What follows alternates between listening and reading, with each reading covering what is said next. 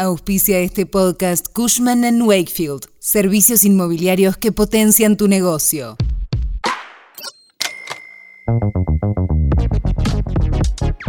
El presidente Alberto Fernández confirmó este miércoles la ampliación del swap con China por 6.500 millones de dólares. Recordemos que el acuerdo se originó en 2009 por 70.000 millones de yuanes, algo así como 9.900 millones de dólares. Pero al comienzo su uso no era de libre disponibilidad, cosa que cambió en los últimos años. Hoy te contamos de qué se trata y por qué es importante.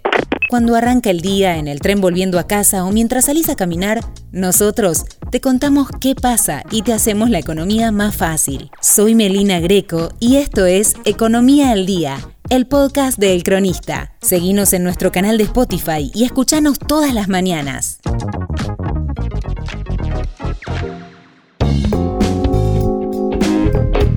Seguro no es la primera vez que escuchas la palabra swap, pero ¿qué es? El swap con China es el esquema de intercambio de monedas entre los bancos centrales de ambos países. Y en un escenario de falta de divisas, como el que atraviesa Argentina, estos fondos permiten descomprimir la demanda de dólares por parte del sector comercial. Esto libera capacidad de intervención del dólar, aunque seguramente se utilicen para el pago de importaciones. Alberto Fernández en una conferencia de prensa en Beijing se mostró muy contento por haber logrado que nuestro país pueda disponer libremente de un segundo tramo del swap por 6.500 millones de dólares. Esto nos permite tener recursos para tener potenciar nuestras reservas y tener recursos para llevar tranquilidad al sistema financiero, al ponerle fin a los especuladores que han hecho tanto daño en los últimos tiempos y garantizar por sobre todas las cosas que la Argentina pueda seguir importando insumos que necesita para que la producción industrial no decline,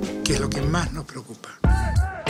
En junio, el gobierno había cerrado con el Banco Popular de China la renovación por tres años del swap por 19 mil millones de dólares. Además, ese mismo mes, se inició el procedimiento de ampliación de la cuota de libre disponibilidad de unos 5 mil a 10 millones de dólares. Pero para usar esos 5 mil millones adicionales, se tiene que mostrar una tendencia de alta demanda del cupo ya vigente, es decir, cuando el primer tramo de los 5 mil millones de dólares quede agotado. Te lo explica Patricia Bali, periodista del Cronista.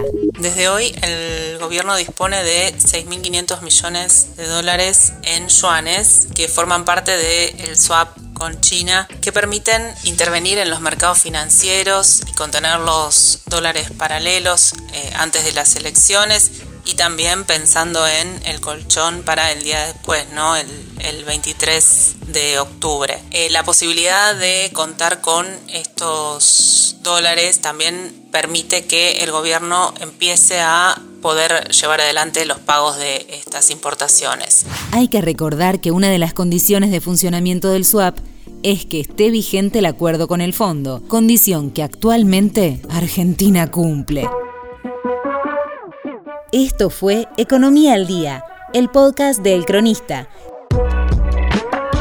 Seguinos en nuestro canal de Spotify y escuchanos todas las mañanas. Y si te gustó el podcast, podés recomendarlo. Coordinación Periodística Candelaria Domínguez. Producción SBP Consultora. Hasta la próxima.